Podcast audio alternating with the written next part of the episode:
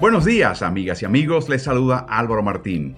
Bienvenidos a El Madrugador de la NFL, el podcast periódico de Ritmo NFL que te cuenta, mientras despiertas y desayunas o vas camino al trabajo, todo lo que está sucediendo en la temporada 2021 de la NFL.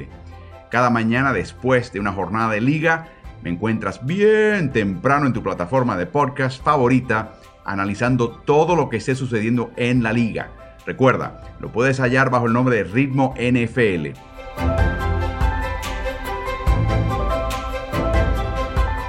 Vamos a arrancar el episodio de hoy. Bienvenidos.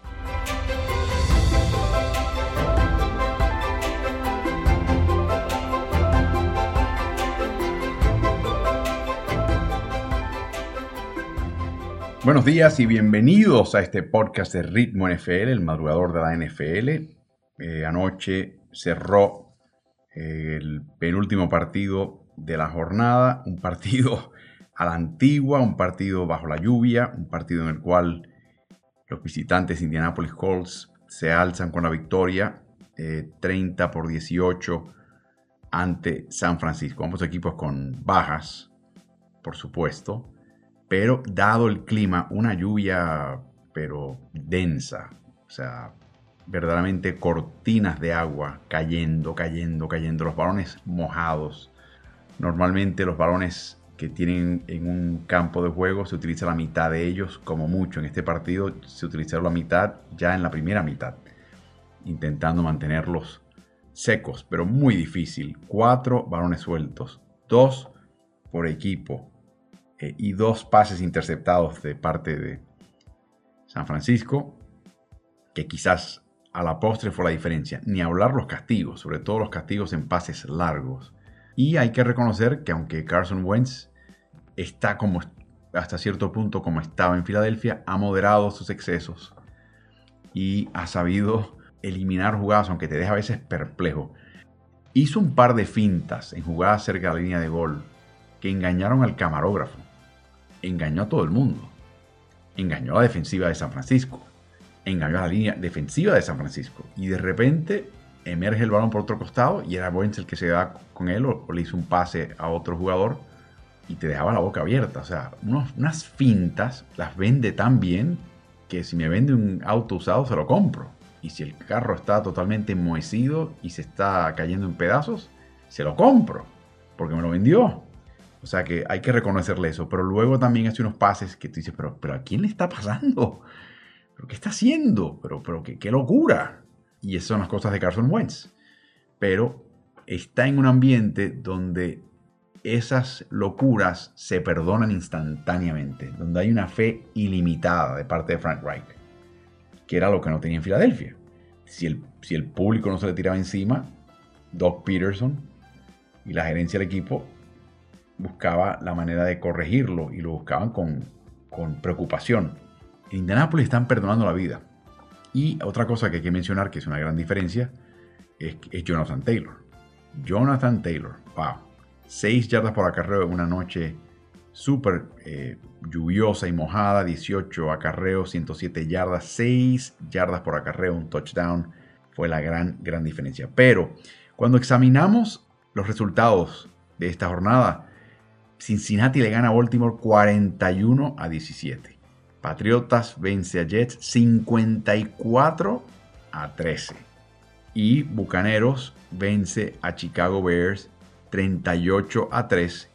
Gigantes a Carolina 25 a 3. Titanes destrozan a Kansas City Chiefs 27 a 3. No fue, y esta diferencia del domingo por la noche es de 12 puntos. O sea que no es el tipo de partido y el tipo de desempeño que la liga busca. De hecho, los Packers hasta cierto punto también estuvieron bajo control casi todo el partido y ganaron 24 por 10. Así que no es lo que está buscando la liga. Y ahí voy a abrir hoy, porque recientemente eh, dos académicos, Karim Lakani, de la Escuela Graduada de Administración Comercial de Harvard, y Patrick Ferguson, que es un asistente, profesor asistente de la Universidad de Melbourne, estudiaron ¿Qué afecta más el interés y la asistencia y la intensidad de la experiencia del aficionado en la Liga de Fútbol Australiano, que es una liga que tiene comparación con la NFL, particularmente hay 22 jugadores en, el plantel, se lesionan con frecuencia, de hecho usan menos protectores que los de la NFL. La liga promueve la paridad, al igual que la NFL, hay un tope salarial. De hecho, es posible que la Liga Australiana de Fútbol, que no es fútbol americano, es el fútbol australiano, que también es, es, con un balón que es más parecido a uno de rugby que uno de no voy de, de, NFL, de fútbol americano. Bueno, las conclusiones, o sea, las condiciones de juego y de, de competencia son muy similares, de hecho quizás sean aún más similares. hay más paridad en esa liga que en la NFL. La conclusión es que mientras más parejos estén los equipos en un partido y más incierto se perciba el resultado, más interés despierta en la afición. Y te dirán, bueno, seguro, claro, por supuesto. No estoy tan seguro. Por ejemplo, yo veo partidos de Pittsburgh y veo que de repente llega un equipo que se supone que Pittsburgh gane. Y hay un montón de gente que viene del partido. Es más, algunas personas escogen el partido desigual porque piensan que hay menos interés en la taquilla y es más fácil conseguir un boleto. Y es su única oportunidad. Muchos de ellos viajan la legión de mexicanos que van a Pittsburgh, a Heinz y usualmente cuando viajan, por ejemplo, hay un grupo que va en caravana y viene a ver un partido, o el partido le queda cerca, o sea, es en una ciudad relativamente cerca de la frontera estadounidense y, y mexicana, le hace Arizona, le hace Dallas, Houston, o van a un partido donde ellos consideran que el rival es tan flojo que van a poder conseguir eh, boletos baratos. Entonces, hay una caravana de autobuses, de micros, lleno de gente, de aficionados, que van uno atrás del otro, papá, papá, y llegan hasta Jacksonville, por ejemplo, un año, y es la gran fiesta, la gran reunión de aficionados de Pittsburgh mexicanos en un partido. Bueno, el partido que ellos piensan que Pittsburgh va a dominar. En este caso, este estudio dice lo contrario. Estudiaron la asistencia, las alineaciones, las lesiones, las apuestas, porque también el mercado de apuestas está mucho más establecido y más diáfano y más, más transparente en Australia que en los Estados Unidos. El estudio fue entre 2013 y 2018 y buscaron eh, particularmente, eh, estudiaron con detenimiento partidos cuando lesiones o cambios en la alineación aumentaron la probabilidad de triunfo o revés, o sea, convirtieron la contienda en algo más desigual. Y, se dieron cuenta que en asistencia, apuestas, atención mediática, televisión, todo cayó. O sea que inclusive los aficionados de un mismo equipo prefieren un partido donde hay mayor incertidumbre en cuanto si vas a ganarlo o no, que si el partido ya está de una manera u otra en una dirección u otra en tu mente decidido. Ah, este partido lo ganamos, o este no hay manera que lo vamos a ganar. Por eso ese estudio lo que está diciendo es lo que les menciono. Un fin de semana como este, muy bueno para los equipos que dieron una paliza, muy malo para los equipos que perdieron, pero en realidad pierde la liga. La liga que hasta ahora, hasta esta semana 7, se estaba, eh, estaba proclamando la gran cantidad de partidos que se definen al final. En este caso hubo uno en esta semana notable, que fue el cierre del partido entre Atlanta y Miami, un triunfo para Atlanta en Miami. 30 por 28, un gol de campo eh, de última hora en la última jugada. La tarde comenzó, sin embargo, con una verdadera gran incomodidad para el gerente general Dave Gettleman de los New York Giants. enfrentaba a su ex equipo de Carolina. Gettleman es un señor que cuando era joven jugó línea ofensiva en la escuela secundaria de Boston Latin, a las afueras de Boston Luego fue liniero ofensivo en Springfield College. Pero a nivel profesional dedicó 14 temporadas a ser la mano derecha evaluatoria de personal del gerente general de los New York Giants, varios gerentes generales. De ahí recibió una promoción, lo llama Jerry Richardson y se va al equipo de Carolina por cinco temporadas entre 2013 y 2017. Lo echan porque varios eh, eliminó y sacó del plantel a varios exalumnos, no cayó bien, Steve Smith fue uno de ellos, y recuerdan, dejó ir a Josh Norman sin colocar la, etiqueta de jugador franquicia, lo perdieron por nada, y esa fue la gota que colmó el vaso. Y pese a que su equipo tuvo éxito en esos años que él estuvo, en esos cinco años, tuvo marca de 51, 28 y 1, Carolina. En esas cinco temporadas, tres terminaron en playoffs. Una de ellas terminó en el Super Bowl 20, en el cual, perdieron contra Denver y Peyton Manning. Y en esos cinco años ganaron tres títulos de la NFC Sur, que siempre es una división competitiva. Bueno, aún así lo echaron, para que tengan una idea. Regresa a Nueva York, pero esta vez a cargo del equipo como gerente general. Y lo primero que él dice en la conferencia de prensa es que oh, yo amo a los Hog Lollies. Es una expresión estadounidense que son los chanchos enormes. En otras palabras, me gusta eh, reforzar un equipo y armarlo desde las líneas hacia afuera. Línea ofensiva, línea defensiva, o sea, los tipos grandes y como, como núcleo y después adorno y armo el elenco a raíz de eso. Pero no ha ido así, no, le ha ido bien. Desde que llega a Nueva York tiene marca de 16 y 38, eh, que ha sido la peor en toda la NFL. El año pasado arrancaron con marca de 1 y 5, pero Joe Judge les armó una buena defensiva y terminaron cerrando el año con marca de 5 y 5 para tener un 6 y 10 más o menos honroso. Este año comenzaron con 1 y 5 y se puede imaginar que se enfrenta al ex equipo de Carolina, que todavía tenía elementos de lo que él había seleccionado como gerente general. El problema que ha tenido Gettelman es que pese a haber proclamado eso al principio de su primera conferencia de prensa, no insistió en ejecutarlo desde de inmediato y como que la línea ofensiva en particular es como que ahora se da cuenta, caray, debía haber reforzado esto desde el momento que llegué. En el 2018 tenía frente a la Quentin Nelson, que ya todo el mundo sabía que era un jugador liniero ofensivo extraordinario, pero se enamoró de Saquon Barkley y con la segunda selección global lo fichó, diciendo que Barkley tenía eh, destellos de saco dorado, le hace del Salón de la Fama. Yo siempre he dicho que el corredor es muy difícil que le puedas sacar tú el valor a un corredor fichado en los primeros puestos. Prácticamente imposible. Lo que en ese momento, en el 2018, no iba a ser Gettelman, porque había sido reacio, era decir, ok, le traspaso la segunda selección global a otro equipo, desciendo en el orden porque tengo claro lo que quiero y a quién quiero, particularmente la línea ofensiva, y en el momento en que yo entregue la segunda selección me voy a una más baja, la undécima, la décima, la octava, la que sea, y me dan otra selección valiosa, sea de segunda o de tercera. Entonces multiplicas la cantidad de jugadores seleccionados entre los primeros 100 que te da el núcleo de un equipo que despunta. Pero él no estaba listo para hacerlo. Lo hizo por primera vez en su carrera, ocho años de no haberlo hecho, y lo hizo por primera vez el año pasado, en el último draft. Pero hasta ahora no había hecho eso para nada le, pagó 15 millones al año a Nate Solder en el 2018, quien decepcionó y además, por el tema del COVID, Nate se ausentó del 2020. Él ha tenido una serie de operaciones y él pensaba que su comorbilidad era muy alta, pero el hecho es de que no ayudó para nada su ausencia. De hecho, en este momento está de tackle derecho para este equipo, porque al no dar la, la talla y el grado, tienen que seleccionar en el 2020, 2020 a Andrew Thomas. De nuevo, altísima selección del draft. Tackle izquierdo que no tiene una buena temporada en el 2020. Finalmente, en esta temporada 2021 comienza a mostrar la razón por la cual muchos pensaban que era el mejor tackle elegible en su draft. Tenían a Nick Gates como centro, pero quebró huesos en la pierna y está totalmente fuera por el año.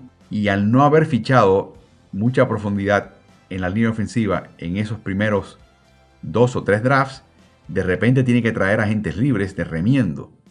Billy Price es uno de ellos, que fue canjeado de Cincinnati por el tackle defensivo BJ Hill, y trae a Ben Bredenson a través de un traspaso que viene junto a una selección de quinta vuelta y séptima vuelta, la de quinta es de este año que viene, la, la séptima es del 23, a cambio de una selección de cuarta vuelta del próximo draft del 2022. De nuevo, empeña futuras selecciones del draft para poder tener el, remiendo en ese momento que le hace falta por no haber hecho su asignación y haber seleccionado los hog lollies que él llamaba a tiempo. O sea que como que se sentó en su reputación, como que se acomodó y se olvidó de lo que era importante. Tampoco le ayudó que su selección de segunda vuelta en el 2018, Will Hernández, de la Universidad de Texas en El Paso, eh, no dio con pie con bola, perdió la posición de guardia izquierdo el año pasado y ahora está de guardia derecho. Y aunque es un chico que no se ausenta de muchas jugadas, o sea, es muy confiable.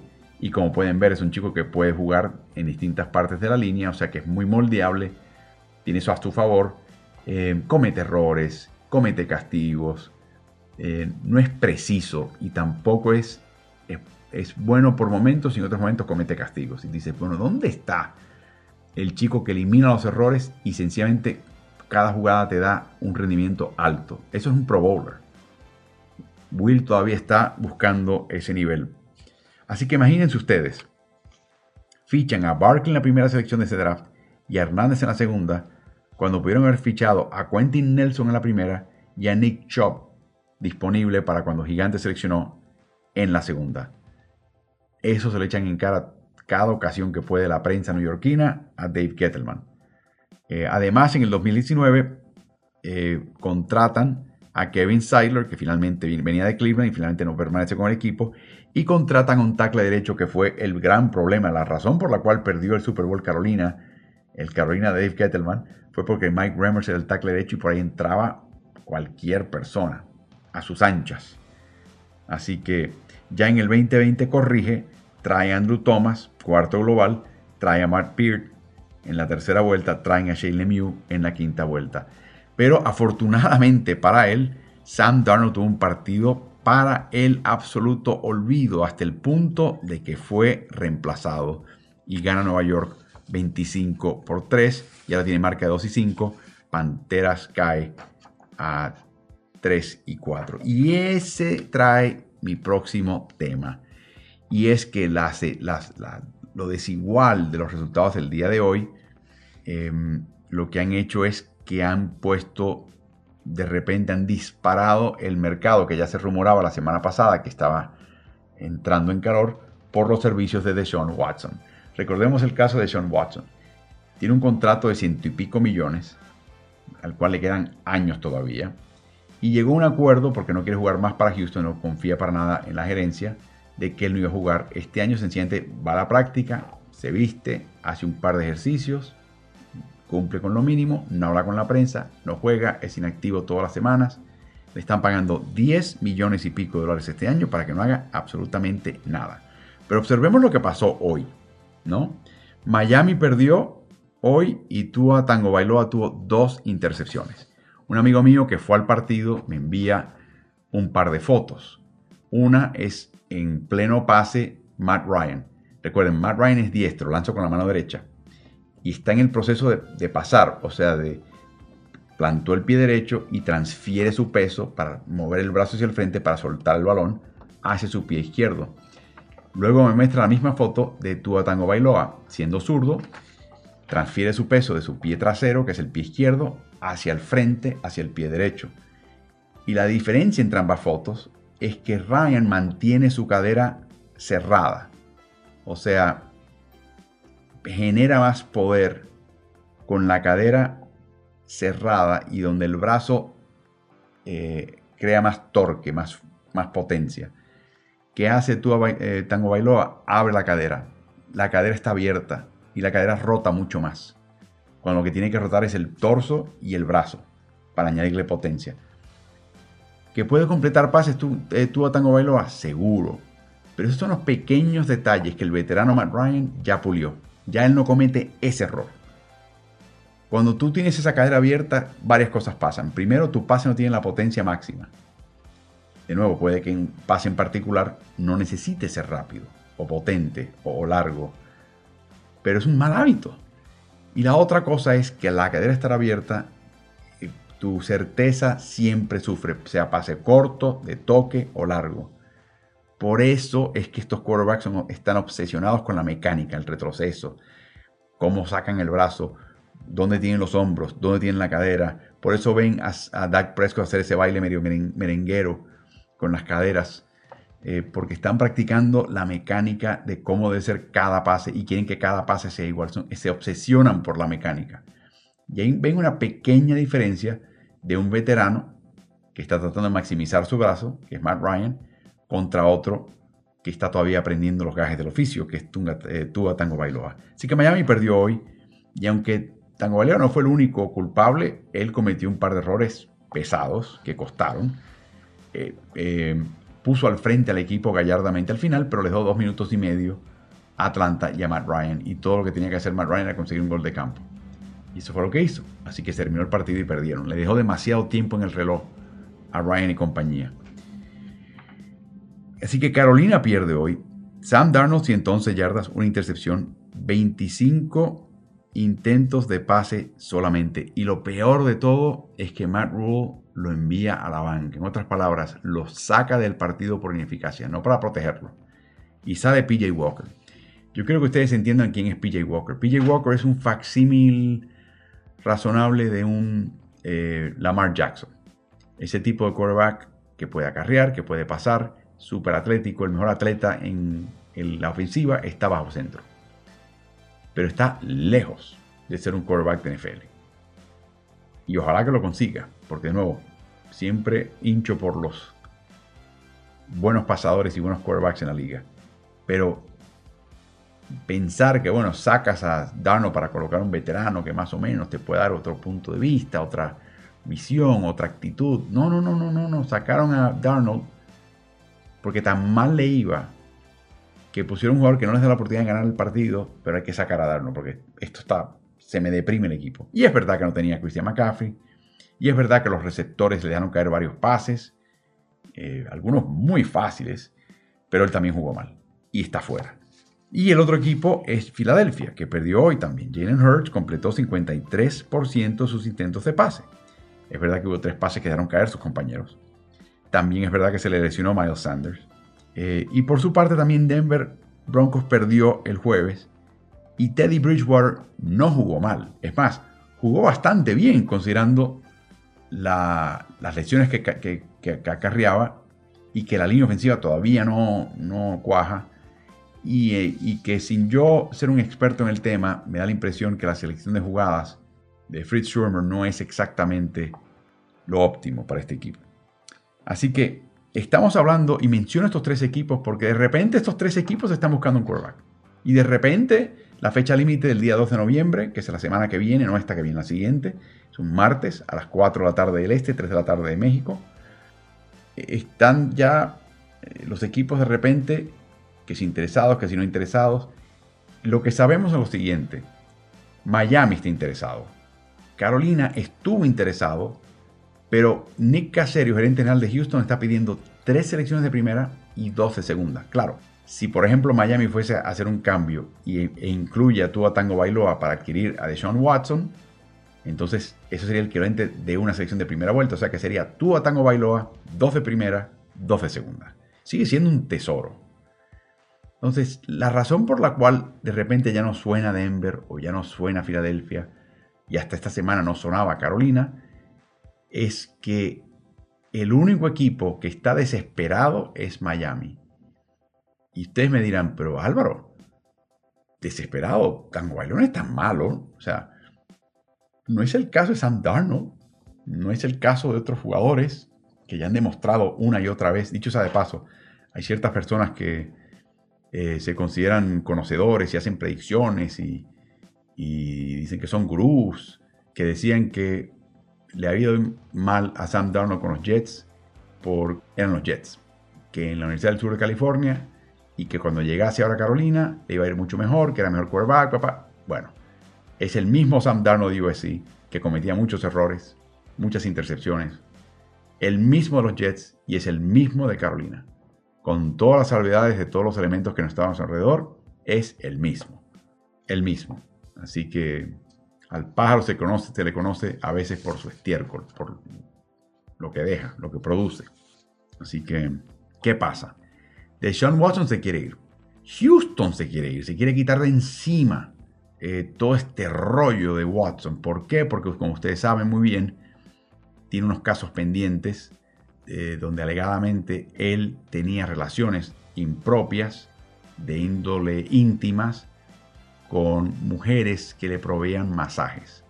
Y estamos hablando de una o dos. Alegadamente son docenas. Y 22 de ellas lo han demandado en corte civil. algunas de ellas tienen casos que llaman eh, demandas criminales. Lo que todavía no ha habido, pese a que la FBI, se rumora también, está investigando alegadamente este caso, estos alegados eventos, que por supuesto Watson niega rotundamente, es que no ha habido una investigación formal de las autoridades. No ha habido una acusación o un encauzamiento formal de las autoridades. Hasta ahora es un dime direte con demandas puestas en corte civil. Así que es importante destacarlo porque la NFL no ha tenido que tomar cartas en el asunto por la decisión del equipo de Houston de que no va a jugar, de pagarle y que tenga toda esta fantocha del practicar eh, y, no juegue y lo activamos en el partido. O sea, la NFL dice, bueno, si el muchacho no va a pisar el campo, con todo esto que le alegan y tantas personas alegan, eh, yo no me tengo que preocupar, por esto, ni hay un, no hay un costo reputacional, de reputación. el costo hasta ahora es limitado al jugador. De nuevo, todo lo que se alega de él, no se sabe nada, no hay ciencia cierta, no se ha comprobado nada. Así que es importante destacarlo inocente hasta que se demuestre lo contrario. Entonces la liga no tiene que tomar cartas en el asunto. Pero ¿qué pasa? Si tú lo traspasas ahora, por ejemplo, en Miami, oh, espérate, Miami lo va a poner a jugar. Entonces, ¿qué va? ¿Cómo va a jugar si tiene todo este tema legal? Bueno, una cosa que puede hacer mañana mismo si quiere Watson es literalmente preguntarle a cada una de esas 22 demandas cuánto te puedo pagar para que las retires. Que eso pasa mucho cuando la demanda es de una persona o quizás dos personas. Eh, hay personas que tienen una cantidad de dinero que dicen vamos a llegar a un acuerdo, solamente ese acuerdo implica el silencio de la persona que demandó y no se revelan los términos eh, del acuerdo. O sea, que no se habla quién transó, quién se queda callado, cuánto pagaron, eh, todo eso silencio. Se esconde, se, se, llega a un acuerdo. Eso pasa mucho y pasa mucho en la NFL, en casos de esta índole. Así que yo sé que es complicado porque hay 22 y yo sé que es mucho dinero, pero si mañana eh, Watson le dice, te pago un millón para que retires tu demanda y todo el mundo lo acepta, se acabó lo que se daba, se acabaron los casos. Y si no hay investigación de las autoridades, puede jugar. Y la liga no va a tomar cartas en el asunto. Es cuando intervienen las autoridades que la liga te coloca en la lista de lo que llaman exención, la lista del comisionado. El comisionado te suspende porque tienes razones para suspenderte. En este caso son causas mayores.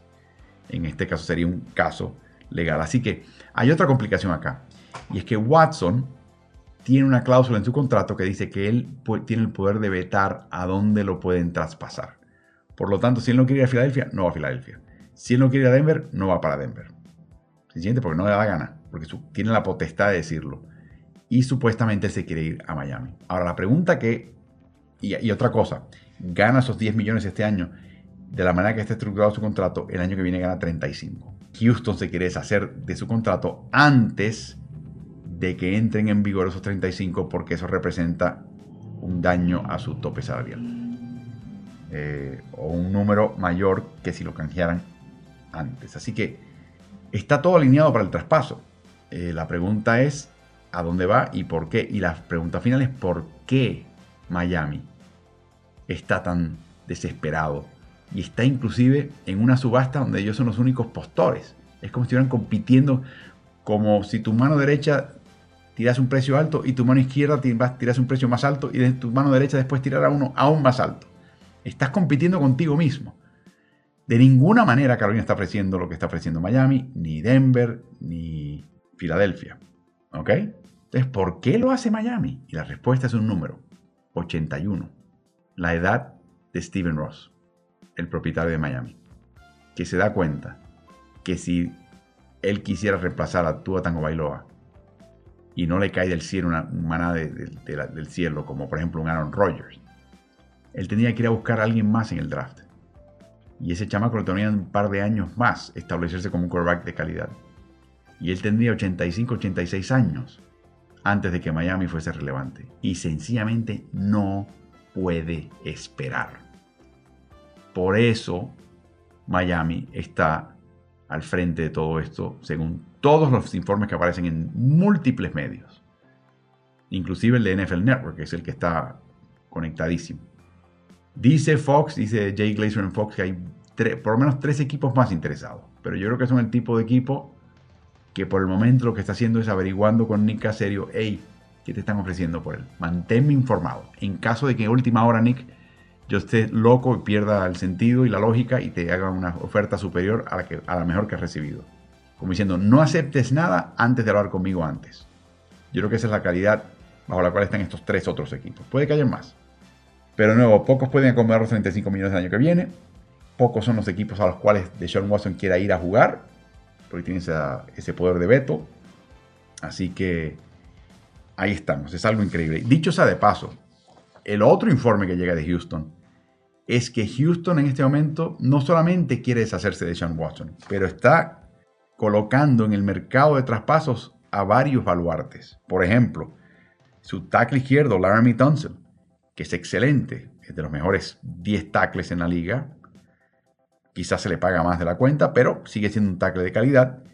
Pero justo ahora tuvo una lesión importante en el pulgar y está fuera de acción. O sea que un equipo que traspase por él tiene que esperar a que se repare esa, esa lesión para poder disfrutar de sus servicios. ¿Qué tal si te digo que Tyrod Taylor está en el mercado de traspasos? ¿Qué tal si te digo que Philip Lindsay, que fue el corredor que vino de Denver a Houston, que también hace mancuerna con Mark Ingram? Bueno, Mark Ingram está haciendo la mayoría de las repeticiones, un poquito el caso de Marlon Mack en Indianapolis, y ahora está en el mercado de traspasos. ¿Qué tal si te digo que el apoyador Christian Kirksey está en el mercado de traspasos? ¿Qué tal si el esquinero Desmond King de Houston, todos de Houston, están todos, están en el tapete? A ver, ofrézcame algo por ellos. Así está la cosa en Houston, en su reconstrucción. Así. Así que va a ser bien interesante ver qué pasa. Un par de detallitos más que quería eh, mencionar. ¿Qué tal Tom Brady hoy? Que también él y su equipo descuartizaron al equipo de Chicago 38 por 3. Terminó eh, lanzando pases de touchdown a Tutiplén. De hecho, él termina particularmente, personalmente, con cuatro pases de touchdown sin intercepción, completando el 56% de sus pases, 211 yardas. Mike Evans recibió tres pases de touchdown y su costumbre es enviar el balón a un aficionado que esté sentado en las gradas. Es su costumbre. Em, y cuando atrapa el touchdown número 600, se lo lanza a un individuo aficionado de Tampa Bay, ¡pa! le lanza el balón. Están en Tampa jugando en, el estadio. El individuo lo toma y se vuelve loco y se emociona. Bueno, ¿qué pasa? Era el balón de, era el balón de, del touchdown número 600. Entonces tuvo que enviar Tampa Bay a un individuo después para tratar de razonar y hablar con Brian Kennedy, joven de 29 años de edad, que fue el que tenía el ovoide. Y le dijeron, por favor, mira, es, es importante para Tom y para el equipo, el balón, a ver si te lo podemos devolver. Si me lo devuelves, te conseguimos eh, que te llame Tom, eh, un balón autografiado, una camisa autografiada, pa, cualquier cosa, pa, pa, el chico, que es aficionado a Tampa Bay, no quería dar la nota discordante y entregó el balón. Eh, y obviamente recibir algún tipo de premio por ser tan generoso, porque en ese momento el balón le pertenece. Bueno, ¿por qué hacen esto? Aparte del valor emotivo que tenga el balón para Brady, estoy seguro que lo tiene. Recuerden algo. Este verano septentrional, o sea, en los Estados Unidos, hubo una subasta la subasta fue el, primer, el balón del primer pase de touchdown de Tom Brady. Fue a Terry Glenn en New England. Y recaudaron 428.842 dólares. Ese valió ese balón. Por lo tanto, el balón que entregó Byron Kennedy de 29 años de edad, residente en el área de Tampa Bay, vale no menos de medio millón. Entregó medio millón de dólares.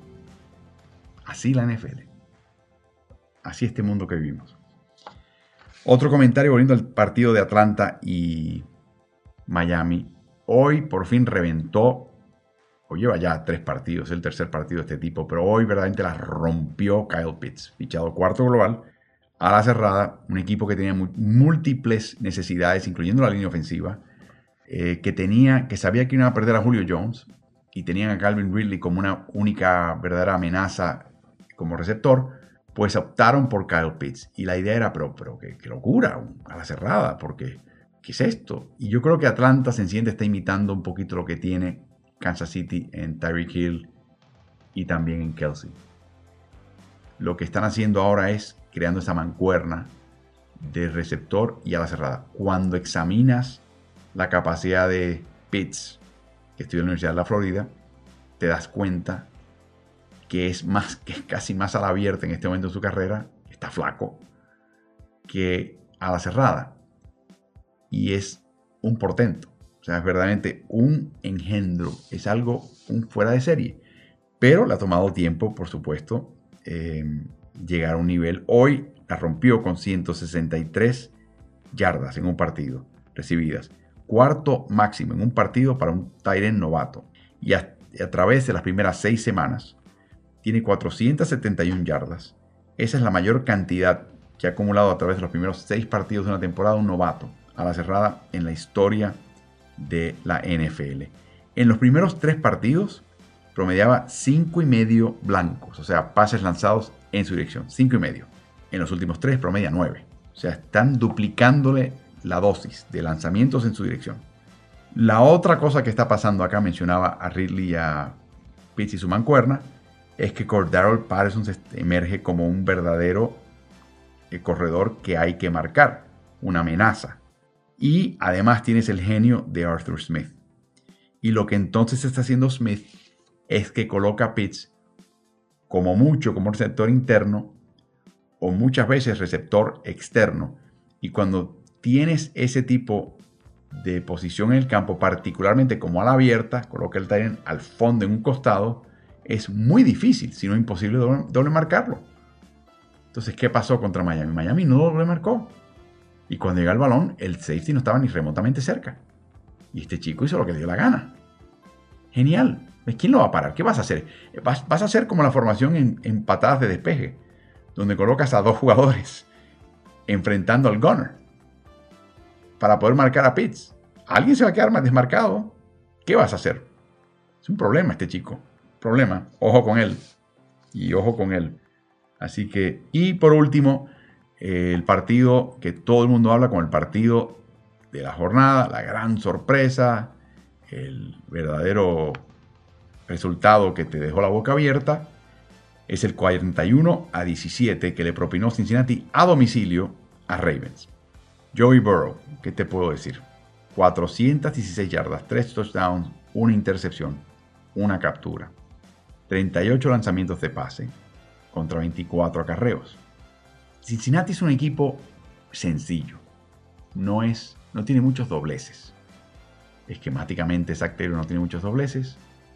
No tienen una profundidad o variedad de receptores. Hoy, curiosamente, si eliminas el pase a Perrin, eh, al corredor Samaji Perrin, de 23 yardas, debo añadir, el único que le lanzó, que le lanzó Burrow. Burrow se enfocó en cuatro receptores. Uzoma, el ala cerrada, 91 yardas con 3 blancos. T. Higgins, que fue quien le mandó más pases, le mandó 15 pases, de los cuales atrapó T 7. Y Jamar Chase, el sensacional novato, a quien le mandó 10 pases, fue compañero del LSU en la universidad, de los cuales atrapó 8 para sumar 201 yardas y un touchdown. En otras palabras, este no es un quarterback y este no es un sistema que tiene tantas opciones, que voy por aquí, voy por allá y tengo mareado el equipo contrario. Es, como un Justin Herbert, ¿no? Con, no importa si los receptores de calidad, si, a los corredores, involucra las alas cerradas, el tipo tiene mareado la defensiva contraria, tienen que marcar a todos. No, no, no, no, no, no. Tengo a Mixon, tengo a Chase, tengo a Soma. Y con eso basta, dice Joey Burrows. Quiero añadir también que la línea ofensiva que a primera vista en el partido uno dirá, bueno, ¿será que cómo pudo frenar? ¿Cómo pudo ganar de esta manera este equipo? Tiene que haber sido que controlaron la línea defensiva, los siete frontales de Baltimore, que es su fortaleza. No necesariamente. El tackle izquierdo, Jonah Williams, primera selección del draft del 19, permitió una captura y cuatro golpes a Joy Burrow. El guardia izquierdo, Quinton Spain, vino como agente libre a la liga en Buffalo en el año 2015 sin ser reclutado en el draft.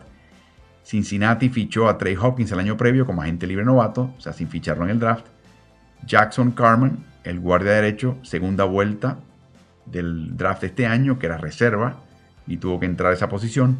Y trajeron a Riley Reef, que fue fichado en la primera vuelta del draft del 2012 y tuvo una carrera gloriosa en Detroit y también en Minnesota, llega como agente libre. Esta línea hizo lo mínimo.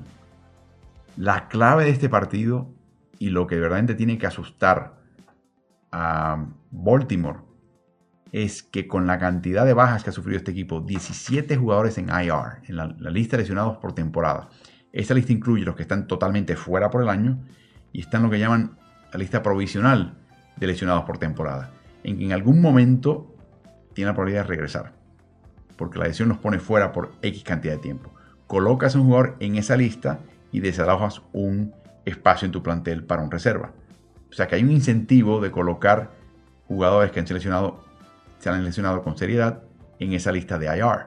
Pero tienen 17 la marca este año en la NFL. No hay equipo que se le acerque. Entonces le ha pegado en todos los cuadros, pero le ha pegado durísimo en la secundaria.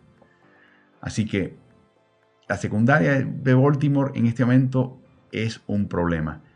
Y lo que me dejó la boca abierta es que si la línea ofensiva de Cincinnati, que no es muy buena, hace el mínimo para darle un tantito de tiempo más a Burrow y él logra sacar el ovoide en un pase que sobrevuele los linieros defensivos y los apoyadores de Baltimore y todo lo que tenga que hacer el receptor de Cincinnati, sea Uzoma, sea eh, T. Higgins, sea eh, Jamar Chase, el que sea, es enfrentarse y encarar a la secundaria, Baltimore está en serios problemas. Sorprendente. Aparte que hoy taclearon terriblemente mal. Pero es una vulnerabilidad que es obvia por las bajas que ha tenido Baltimore. Eh, y me pregunto si Baltimore está en el mercado de traspasos para buscar a alguien en la secundaria.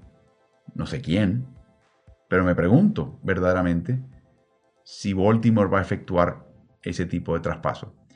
Les mencioné un momento en distintos podcasts que a mí me parece que Joey Burrows podría terminar el año siendo el mejor quarterback de su división, que eso es mucho decir. Ben Roethlisberger en Pittsburgh, Baker Mayfield en Cleveland, Lamar Jackson, nada menos, un ex jugador más valioso, en Baltimore y Burrow en Cincinnati. No ha llegado a ese punto todavía, aunque un partido como este, un resultado como este contra Lamar Jackson te pone a pensar, ¿no? ¿No? ¿Qué pasó acá? Sí tiene una cualidad que no se puede definir, que no se puede... Las estadísticas inclusive a veces no te lo dicen. Es, em, está imponiendo su voluntad en el juego. Con una línea ofensiva que es buena, pero no, es muy buena. Con una escasez de armas con un entrenador en jefe que tiene un sistema muy sencillo.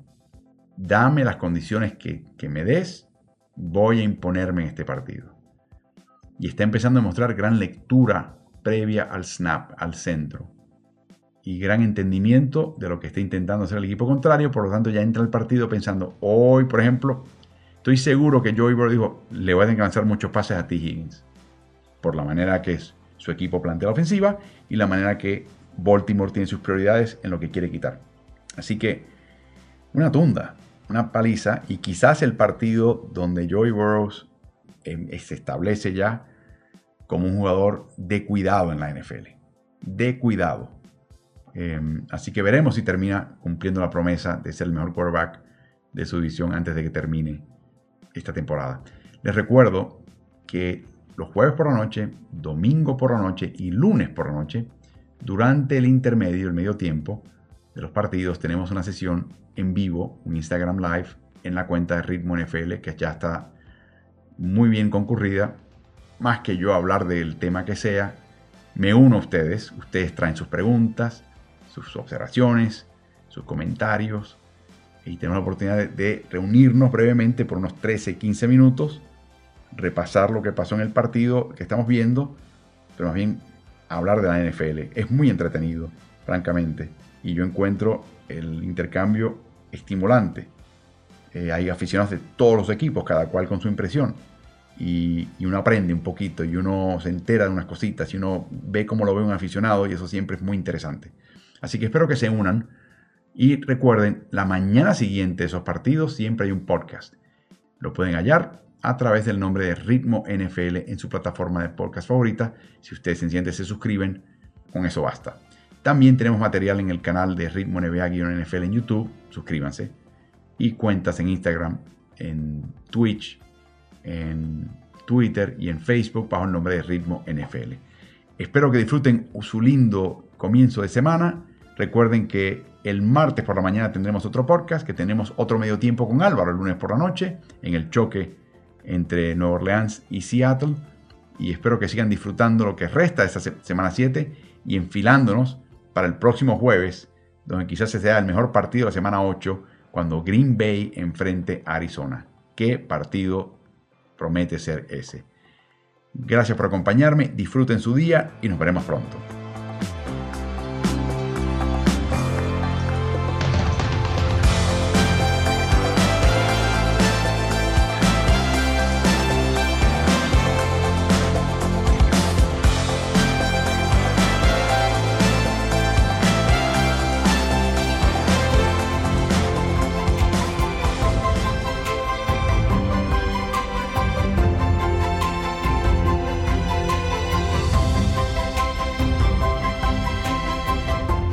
Agradecido por acompañarme en el madrugador de la NFL, el podcast de Ritmo NFL de hoy. Si te gusta este podcast, acuérdate de calificarlo en la plataforma en la cual nos estás escuchando.